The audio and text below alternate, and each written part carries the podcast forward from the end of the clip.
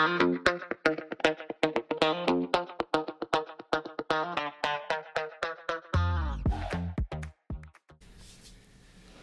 迎收听旅游宝，我是 Paul。Hello，我是 Michael。哎，我们今天终于可以一起合体录音了哈！今天的录音的这个的画质的这个这个音音质，质啊，对啊，音质又比较清楚一点了。真的。哎、你从日本是坐什么的航班回来？我因为我最后一天，我我原本是想要从高雄飞回来，因为我高从高雄出发嘛，但是因为回来的时候，因为暑假真的太满了，完全订不到机票，所以我后来想说要早一点，我就从桃园飞回来。后来我就坐这个星宇航空回来。哦，星宇耶，对啊，这个是之前每个人都很想梦寐以求对这个张董的公司嘛。那我第一次搭新宇航空，觉得体验还不错啦，因为不管是它的服务啊，或者是位置的舒适程度，我觉得都算还 OK。然后刚好又好像最近有这种蜘蛛人的联名嘛，所以我那个小朋友看到蜘蛛人的餐点啊，还有那个行李吊牌啊，都很兴奋这样子。那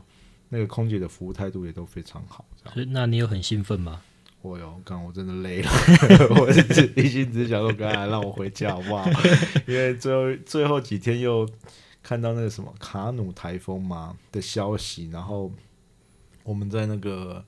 梅田，就是大阪热闹的地方嘛，看到那种大荧幕，看到那个冲绳的班机都被取消，心又凉了一半。不过还好，就是他算是因为我们在录音当下，隔天北北基已经放台风假了嘛，所以我算是提前一天没有被影响到这样子，所以还算是蛮幸运的啦。对啊，运气还不错哈、对啊，然后也终于可以回来开始 好好的做一些正事。对啊，玩玩了那么久，应该回来做正事了。真的是累对啊。对，那我们今天就是要延续上一集我们聊的那个装潢的部分嘛。那我们今天呢，就是想要探讨另外一个主题。我们上一集有说，如果你自己装潢，大概可以分三种方式嘛，就是你自己发包，然后找桶包，真找设计师。那当然会有成这个价格上的差异嘛，嗯也会有这种。比如说细致度的差异，或者是你对这个装潢了不了解的差异还性，美感的差异，对，我们上一集都有提到。那我们这一题呢，首先要跟大家讲说，其实很多不管是这种 podcast 还是呃 YouTuber 啊，都有讲过，装潢其实是一种沉没成本。嗯，那 Michael，你知道沉什么是沉没成本吗？沉没成本就是一笔钱丢下去，嗯，他就拿不回来了。对，其实沉没成本呢，就是不丢丢下去拿不回来之外呢，它可能还会就是因为你这个沉没成本，可能造成你后面预期上，比如说你是投资房，那你花了这个装潢，到最后能不能给你带来更大的效益，或者它符不符合你实际在使用上的的用，就是你在实际使用上有没有办法达到你的要求？那其实装潢成本它它就是一种经济术语嘛，它其实就是说你投资了这个东西进去，但是它不会为你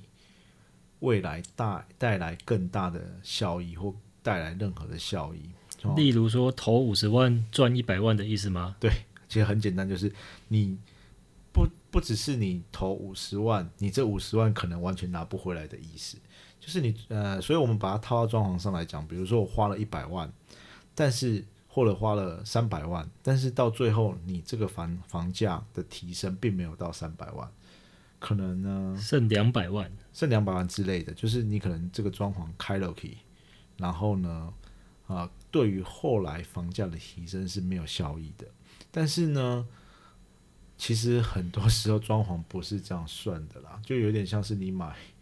买一台跑车，其实我觉得要算上折旧了。对，除了折旧之外，还有就是，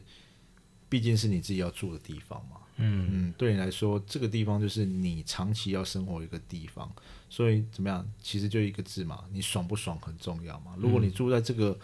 这个新家是很愉悦的，那很开心的，觉得很舒服的，那对你来说其实就已经是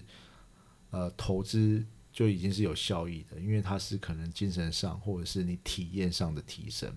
那我们今天为什么要特别聊到这个话题？其实我觉得装潢有很呃有很大一部分要考虑到你这个房子未来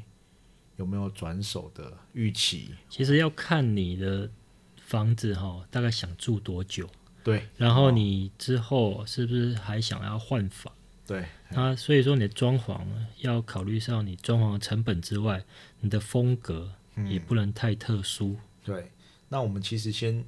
比如说先切两个最基本的就好了。比如说你是投资客还是自住客？这里的投资客就是你可能这个房子买来之后，你弄好你就要卖了嘛，整理好，租给别人之对，整理好你就出租。那所以这个装潢对你来说可能就不是一个沉没成本哦。嗯，因为其实像现在很多老屋翻新的嘛，我们看过很多老屋翻新，它其实要花非常多的钱。对，但是它的售价是比它投入的成本可能还要更多。嗯，哦，很简单，比如说我们常看到现在台南也很流行，它老公寓它卖的时候可能三百万、四百万，但是他可能花了一百万装潢之后，他卖的是六百万、七百万，所以他除了赚到原本的价差之外，他把这个装潢之后，然后呢，对于房子的价值的提升的那个部分，嗯。他也有赚到这个价差，嗯，对不对？所以你人家说装潢就买越旧越烂越好，等于房屋没有价值，只有买土地的价值。对，然后你再透过这还种方都透过装修哦，那外外墙拉皮，然整个把它焕然一新的感觉，对那你整个房子就变得有点像新房子这样在卖，只是说它的年份会比较久。对，但哎但这个是老屋的部分，那其实现在也有很多是新屋嗯或者是新古屋，嗯，它其实也有一些投资客他会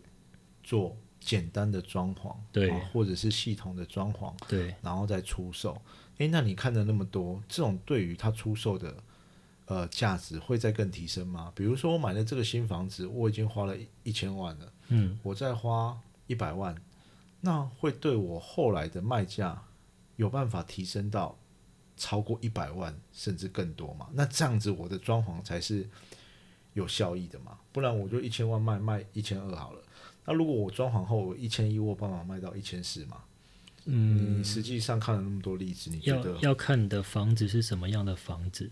如果你的房子它是那种户数很多的、重复性很高的，嗯，哦，那你如果装潢，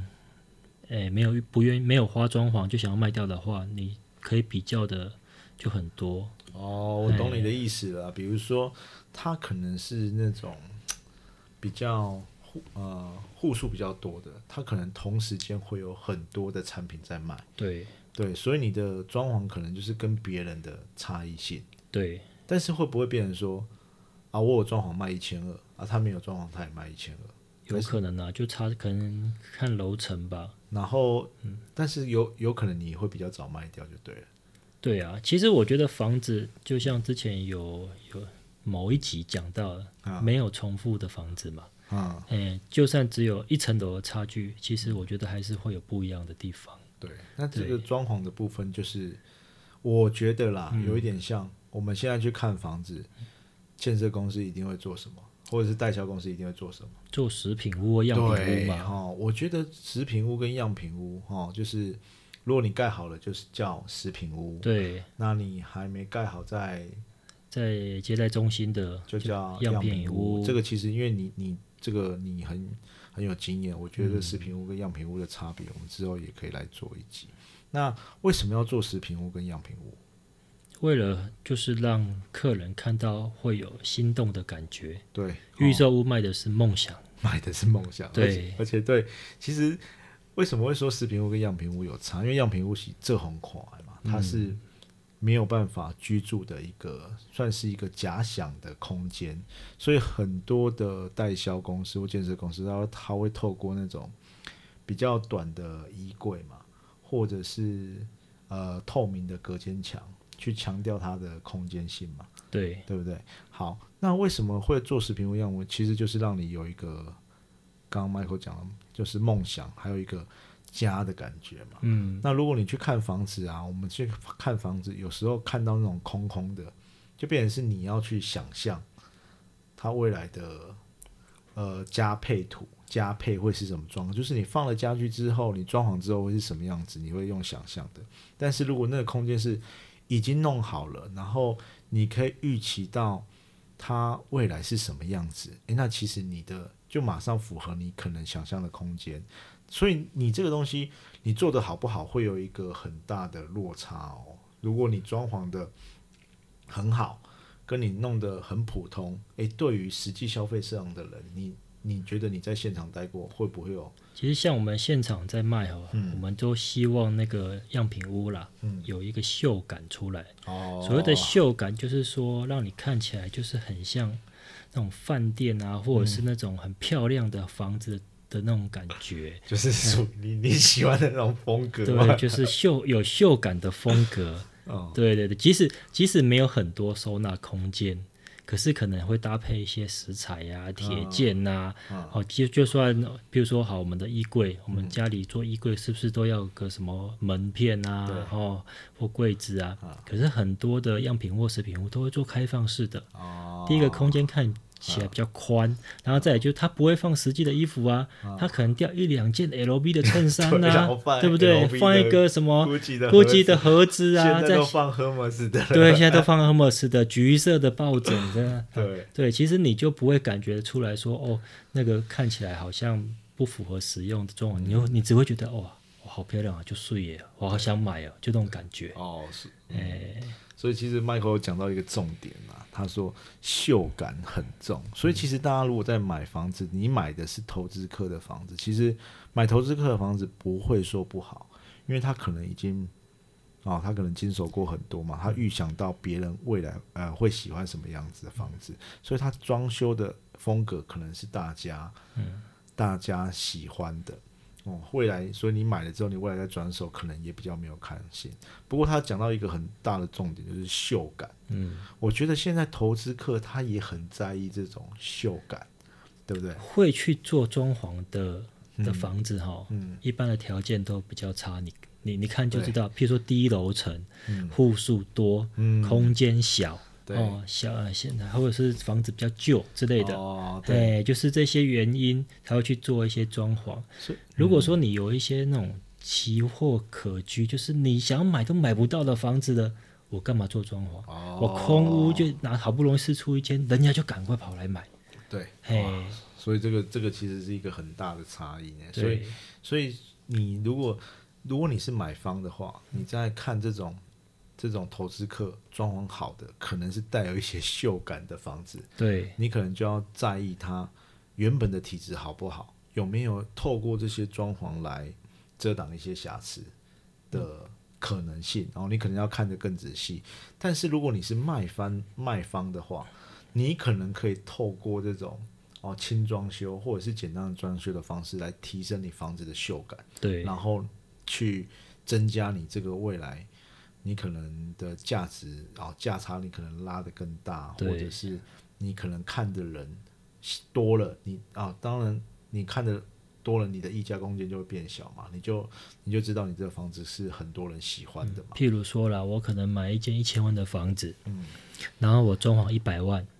哦，那我成本是不是一千一百万？嗯可是我可能在卖的时候，我房子想要卖一千两百万，嗯装潢想要卖一百五十万，嗯好，那就变成一边一千三百五十万，就比原本的一千一百万多两百五十万，等于是说我的装潢也有把它我的利利润加上去，啊哎，来做一个销售这样子。哦好，那即使说好，我今天被杀价了。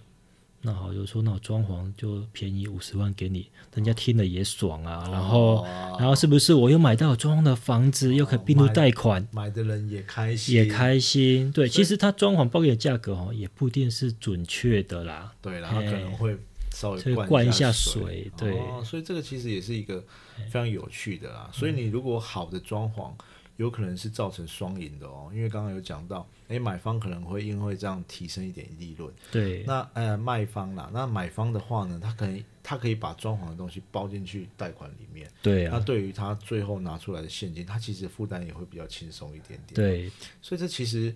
没有一定说啊，你这投资客装潢哎，我一定我一定不要，或者是怎么样。其实现在我发现现在很年轻人，他反而喜欢这种已经装潢好的哦，甚至一卡皮箱的，因为他看上去他觉得漂亮，跟你那个屋框空空的，可能还有一点壁癌的，嗯，哇，那个就是不其实我看很多美国跟日本的房子在做销售的时候，都是有搭配装潢跟家具的。对对对对对对，其实基本上日本的房子好像基本上的橱柜那些就会付给你的，你可能只需要一些软装或者一些家具进场就好了。对。对，所以这个其实跟台湾有一点差异啦。对所以也是为什么台湾它销售的时候都做食品屋，但是你现场哦，我们最近也要去验屋了嘛，看到可能都是空荡荡的房子，嗯跟你想象上会有一些落差。哦，不过这个就是投资客的部分。那如果啊、呃你是自住的嘞，哦，像那个 Michael，你最近装潢好了吗？嗯，我们现在就在他刚装潢好的家家录音。你觉得如果你现在你是自住客，因为这个房子你可能也要住个几年嘛？对，你在这个装潢的时候，你是会用什么样的观念或什么样的心情去处理这个其装潢？其实如果是自住的话，哈，我会建议大家不要太过有自己的风格。嗯嗯嗯嗯，哎，像哎，应该是以以我自己来说啦，哈，我可能搞不好住个五年，或住个住个反正十年以内，可能我会把它卖掉的话，哈，我不希望我的房子有太多风格或花太多花俏的一些装修，因为第一个之后维修困难。好，那再来的话就是说风格因人而异，有些人喜欢，有些人不喜欢，不喜欢。所以我觉得，如果说你不是想要住个二三十年、住一辈子的那种房子哈，我觉得你就以素雅、哦简单大方为主。对，哎，然后呢，但是看起来的话，不会说像没有装修那样，就是看起来空空荡荡的。至少你的电灯的梁哦，那你的管路包一包，墙面可能做一些呃诶木木皮啊，或者是贴一些简易的壁纸啊、石材啊，或者是哦，然后地板可能稍微铺一下木地板这样子的一些搭配，嗯，你的房子会看起来第一个住的舒服，嗯，再来是你要卖的时候也会更有那个价值，这样子。其实你你这间房子跟你上一间房子其实就已经有很大的落差嘛，因为上一间房子其实就是简单的基础的装装修装潢，然后搭配一些软装跟家具，对，其实其实弄得不错了。那你你这一次为什么呃可能哎有比较多的预算去处理你现在的房子？对啊，因为老婆的 老婆，老婆希望住的舒服一点，啊所以要装潢一下。其实大部分都是会照顾到自己的家人的、对，这是这也是一个很大的的关键呐。还有就是你，比如说像一些柜体的部分，你当然你买现成的，可能没有办法百分之百的契合你原本的房子的。对啊，有一些高度，譬如说我的衣柜，我买现成的，可能就不像我就是叫系统柜或木座一样，嗯哦，那它可以直接定到天花板。对那钉到天花板有什么好处？第一个，上面可以多个收纳，是嗯那个放被子的空间；再就是你整个定起来就比较不会有灰尘对积在我的那个衣柜上面对。对，而且那个看起来的视觉也比较有整体性，整体性，不会说啊，还几个康啊，都有几个康啊，还有几个胖啊，对。看起来会感觉比较有整体性啊。这就其实就是我们之前讲的，你有预算，有就是有多少预算就做多少事情嘛。那你最后你提升的预算，预算其实可以把整个空间的美感啊，甚至收纳啊，就是做的再更细节一点点，做的再更好一点点，这样子。对啊，对，所以其实刚刚你有提到一个非常大的重点，就是你如果未来这个房子有预计要转手，你可能不要做太太过特强意，烈风格的对对，特意独行、哦有强烈风格的一个装我们之前有，看过几个案件，他可能是哇，他想要很大的空间，他把所有啊、三，他原本三房两厅的格局改成一房一厅，然后甚至呢弄一个呃卫浴，那个浴缸是在户外空间的，哇，人家看进去可能说哇很舒服，一个人住，可是呢，你这个毕竟是三房两厅的空间嘛，有时候你在卖的时候变成一房一厅。你就不好卖了。你就不好卖了，而且这个可能就会变成是人家杀价的一个重点。那我之前还也有去看过一个房子嘛，那个在台南的房子，高楼层的，望到 view 也很好，可是我一进去呢，它就是弄得像坝一样。哦，对，但是呢商空是不是？对，哎，也不是商空，他是自己住家，但是他弄一个吧台酒吧，但是也哦十几年了，嗯，所以那个东西有点旧旧的，嗯然后就是变成比较特别的那一种，他好好像想要打造一个吧，然后一个听音乐的空间，所以一般的家庭看到这种东西的时候，其实或许会有喜欢的人，但是你的，变说你的受众，你的可以接受的的客人可能会很限缩，嗯，你可能一百个人，可能只有十个人会喜欢这种风格，甚至更少。客户群就比较少了啦。，对啦，那有的人就是把整间弄得哦都是黑色系的元素，这种是强烈的风格，可能有的人会很喜欢，但是大部分的人呢，可能都会对这种风格没办法接受。像我有我就有想过要把我家用成金光闪闪，都贴金色的一些墙面，但我就怕我被我老婆赶出这个一。定被赶出去啊！你以为你是石油石油王子啊？所以这种其实现在最流行的就简单就是什么北欧风嘛，嗯白白色系啊、木色系啊、无印啊，这种是、呃比较明亮，然后比较温和的这种色系是大部分人都可以接受。其实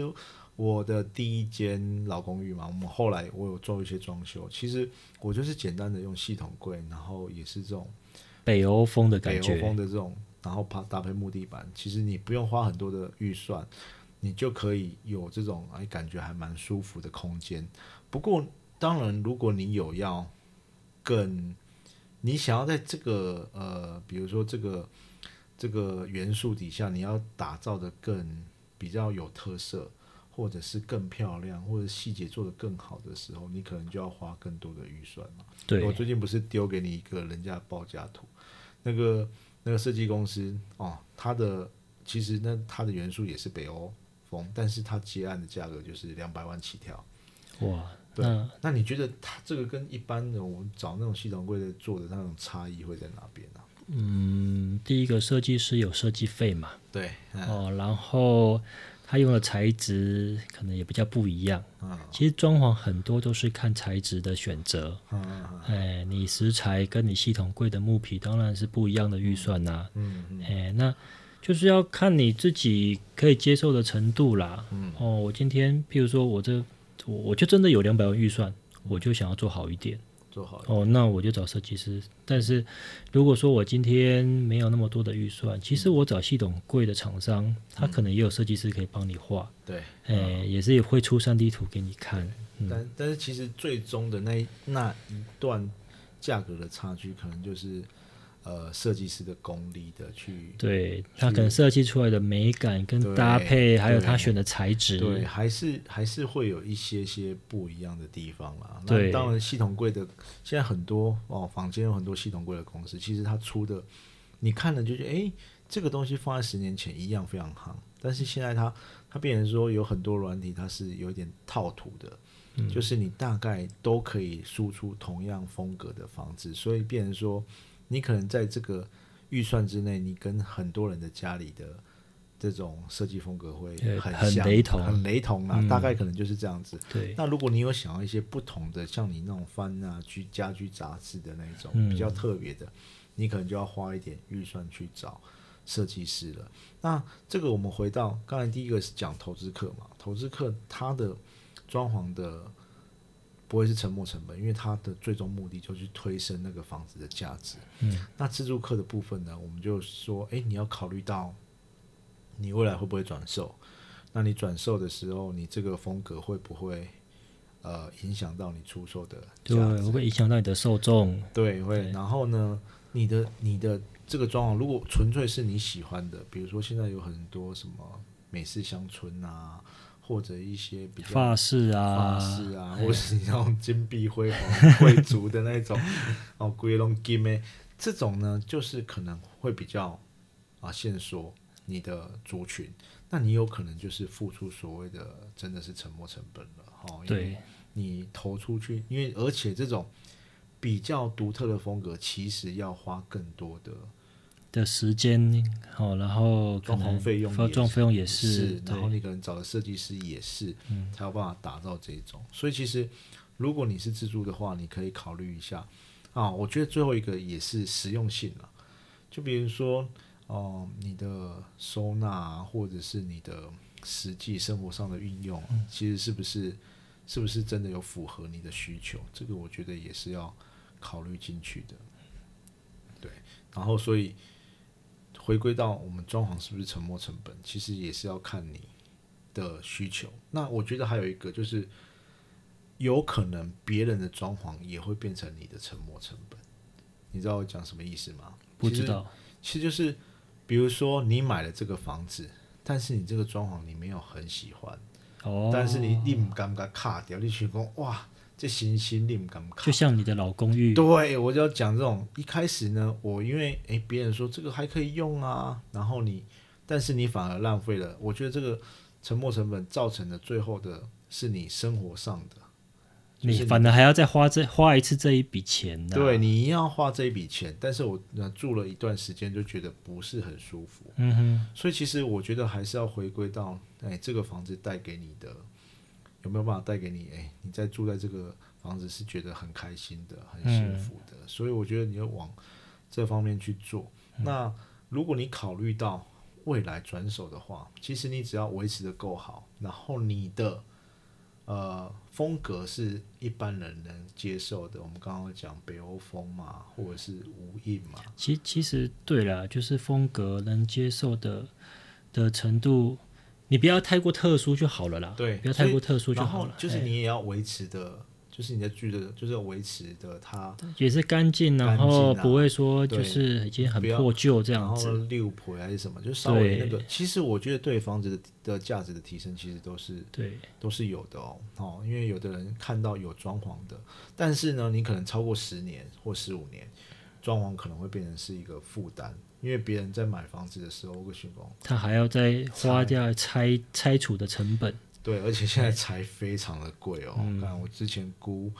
光拆啊加清运啊，可能就要呃好刚刚十几万要你说要跑步你家二十几平那个房子吗？呃不是就是那个出租的那个。哦，出租的哦。对，然后那我们之后也会来聊出租的东西啦。那这个东西可能就变成另外一个人家可以跟你砍价的东西，所以我是觉得，如果你有预期要转售，你可能是不是五到十年差不多了？嗯，如果你有，装潢的话，差不多。差不多维持到一个可能可以最，其实有大概五年左右了。如果你要转售，大概五年左右，其实现在也差不多了，因为五年的这个房地合一税已经税率也比较低嘛，对剩二十八嘛。对，对所以其实哦、很多人会觉得说买房子是一辈子的事情，然后你买了这个房子就要住一辈子，但是其实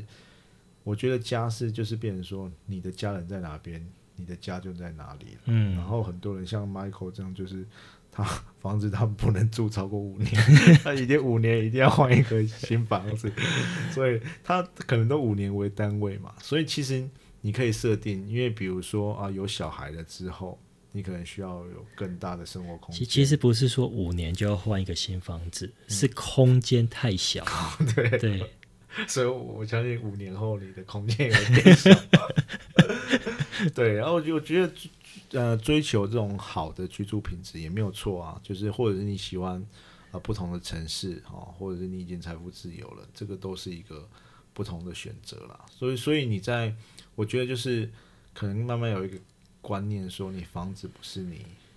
可能有的人就一辈子就要住在一个地方了，但是有时候你可能预期到房子是一个它是可可能可以变动的部分啊，你可能之后你可以搬到别的地方啊，那你这个房子要再处理掉的时候，诶，什么样的方式是可以让它更有价值的？我觉得这个也是我们这一集想要探讨的啊，就是其实我觉得总总结来说了哈，你如果是这个房子你想要自产，嗯。你要投资。嗯。哦，那你就讲求就是 CP 值，嗯。对你足够的收纳，看起来哎素雅哦清爽，这样就好了。对。然后看起来就像有，就是搭配一些可能简单的系统柜，然后浅色的看起来就是很明亮、很宽敞，这样就可以了。那你今天如果是要自助的呢？哇，你就在你自己的预算内做自己最爽的事情就对了。哦对对对，对。没有错，对对。对对，哎、那你你如果要自住很久，你根本就不用管它装潢的事情，因为人家到时候买了，一定要把装潢全部再拆掉，然后又啊重新去做了。对，所以就是你住的舒服就好了。对你开心就好了啊对。，那当然，如果你很有钱，我们以上的话你都不用管，因为我们这个还是以在投资自产为，就是为对为跟大家跟他聊的一个个主题嘛。所以当然就是你有不同的预算做不同的事情，那你怎么在有限的预算把这个东西最大化？哦，当然，当然有时候也会有一些。比如说，你本来没有要卖，但是你突突然说，哎、你有更好的机会的时候，你要去转手可能。工作啊，对或家庭因素啊，所以这个时候你其实你在装修的时候，一开始就可以把这个考虑进去了。嗯，因为有的人是很坚持，哇一点没安那一点没安那，嗯，但是常常到最后可能要卖房子的时候，可能变得会有一点后悔，或者是有一点。哦，可能不是他当初，或者是装潢好，不是他当初需求的样子。欸其实如果再让我选择一次的话，嗯其实我会想说哈，呃，因为我现在全部都是木做，嗯，一些柜体什么全部都是木做，嗯，那如果是我重重新再想一次，我我可以重新装潢的话，嗯我会想要把这些柜体哈改成系统柜，为什么？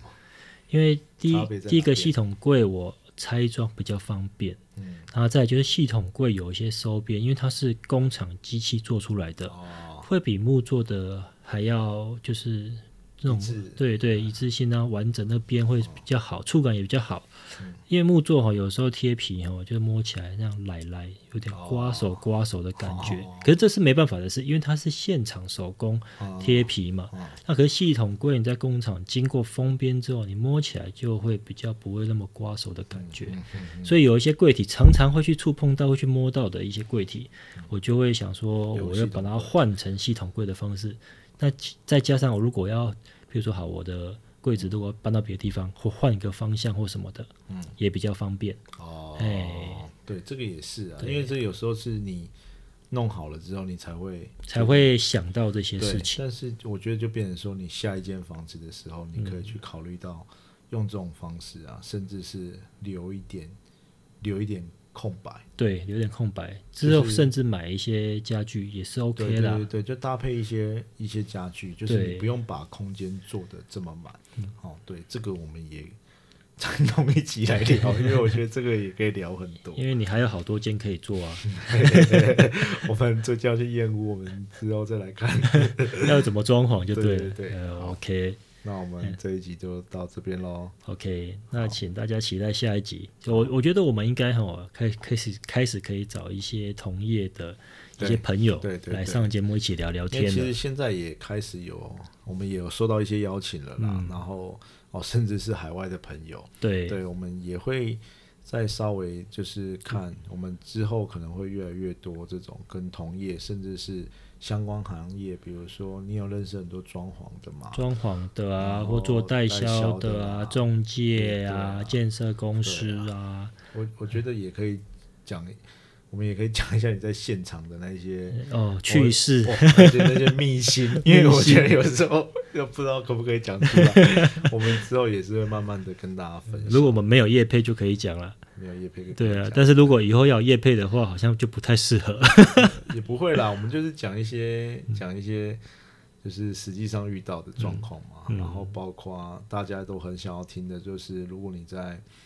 销售的现场怎么跟代销议价，哦对啊对啊就是或者是你买买卖中古屋，你怎么议价，你怎么出价，嗯哦，这个其实 Michael 也都很有经验，嗯这个我们之后也会再特别跟大家聊。嗯，所以你有想要聊的话题，想要知道的话题，也欢迎你留言在我们的 Apple Podcast 或或者是我们的粉砖，对我们的 Facebook、IG 等等哈，我们都会针对你的问题来做一些回应。对，那我们之后也会邀请一些，嗯，包括我们有很多大咖业界的朋朋友，对，然后或者是相关产业的朋友，对，或者是那种大户级的朋友，哦我也很希望可以邀请他来节目跟我们一起分享一些对。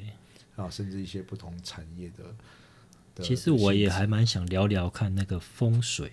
哦，风水哦，对风水你也很厉害啊，风水很有趣。很有趣。哎这个我们对对也可以也可以再找。哦，对对对，你有认识那个，你有认识那个塔罗牌的专家？，哦这个也是，还有看紫薇的，对还有看，而且还有那种风水老师来看你的水流方向，哇，那个也是真的是很很很有趣啦。他们在讲的过程，真的是让你觉得哦，原来要考虑到这些问题。对，这个这个也是，因为其实有一些，比如说你豪宅的案子，哎对，一定都会有风水老师来看，因为很多都是一些大老板，嗯，他们身边都一定会有几个那种很厉害的老师对，帮他们看过，哦嗯包括我我自己在暗场，我也有遇过那个风水老师来来买买。买买房子，对，买房子，他自己开那个特斯拉 Model X，然后哦他也是，但是他也是没有买到，很生气啦。这个是另外一个故事，我们之后可以大家分享这样子。嗯好，嗯，那我们今天就到这边喽。，OK，好，好，买房不需要理由，家就是你的城堡。谢谢大家收听理由宝，那我们下集见，好，下集见，拜拜。拜拜。